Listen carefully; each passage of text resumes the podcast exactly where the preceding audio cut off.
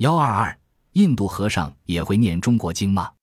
墨翟又称墨子，子墨子是生活在战国时期的思想家。墨子本人创立的墨家学说，曾被韩非子称为显学，历史上常以儒墨并称，可见影响之广。而墨子本人，据说是一位面目黧黑、刻苦自立的传奇式人物。他目睹战国时代诸侯国之间争地以战、杀人营也，征城以战、杀人营城的惨状，奋力提倡兼爱非攻的学说，表现出他的积极救世精神。墨子和其他历史典籍中记载墨子阻止大国侵犯小国的事例是不少的，例如楚国使公输班造好了攻城的云梯，用来攻打宋国。墨子知道这件事后，便从鲁国出发。走了十天十夜，赶到楚国都城郢去见公输班。墨子解下衣带围作城池，以小木板做器械，与公输班展开演习。双方较量攻守之术。公输班多次使出各种攻城方法，墨子也随机应变，设法守御，终于战胜了公输班，并说服了他，使楚国不再去攻打宋国。《庄子·天下篇》中说：“墨者多以求和为衣。”四之交为福，日夜不休，以自苦为己。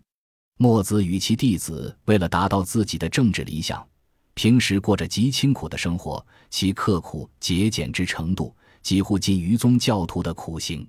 孟子说：“墨子兼爱，摩顶放踵，立天下为之。”所谓“摩顶放踵”，清代陈理的解释是：“摩与弥通，摩顶放踵，糜烂其顶以之踵。”盖牺牲之意也。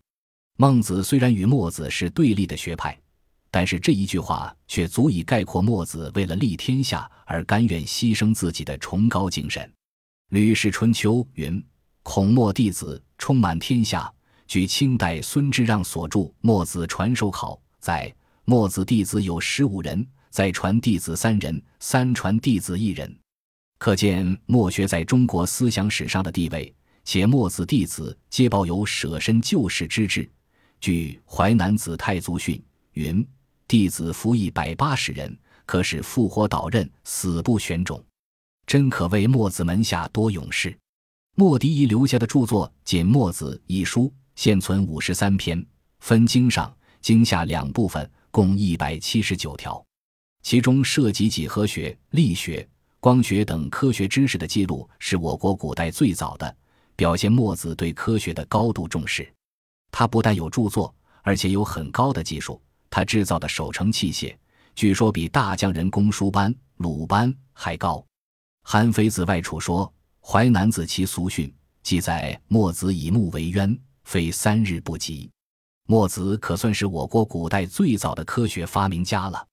然而，对于像墨子这样一位伟大的思想家、科学家、政治活动家的生平，古代历史典籍中却记载不多。至于墨子诞生于何地、诞生于何时，至今仍是一个谜。据《史记·孟荀列传》墨父载，盖墨翟宋之大夫，善守御，为节用。或曰并孔子时，或自在其后。由于太史公的记载过略，于墨子出生年代仅作传译之词，更无法据此说明墨子的籍贯在何处。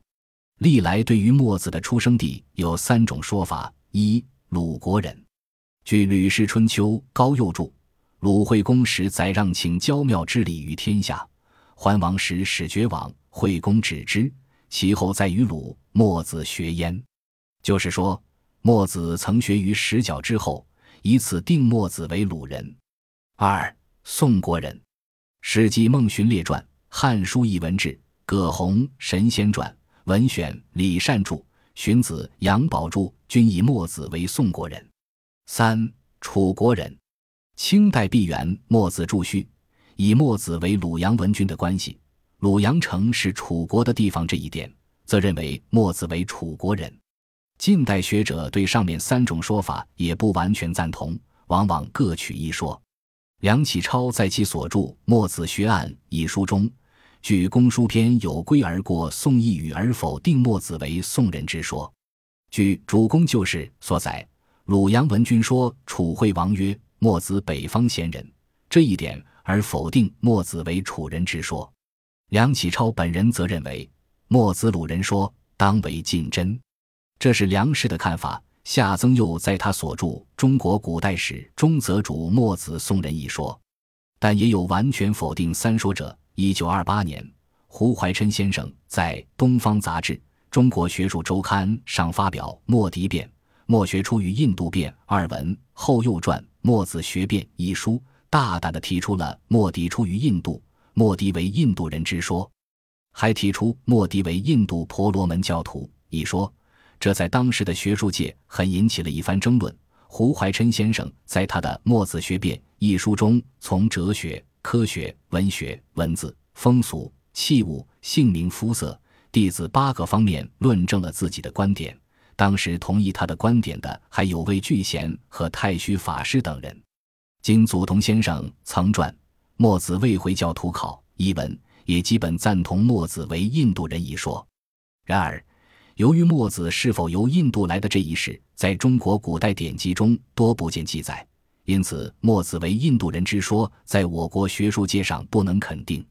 此后，现代诸学者在论及墨子出生地时，仍多沿用就说。解放后出版的周古成先生所著《中国通史》中说，他墨子的国度，或云是鲁，或云是宋，更或先在鲁，后在宋，也未可知，则是对墨子的籍贯不加肯定。果为胡怀琛先生所提出的墨子来自印度国吗？则有待于历史学家们的进一步考证研究，方能揭开这一文化史上的谜。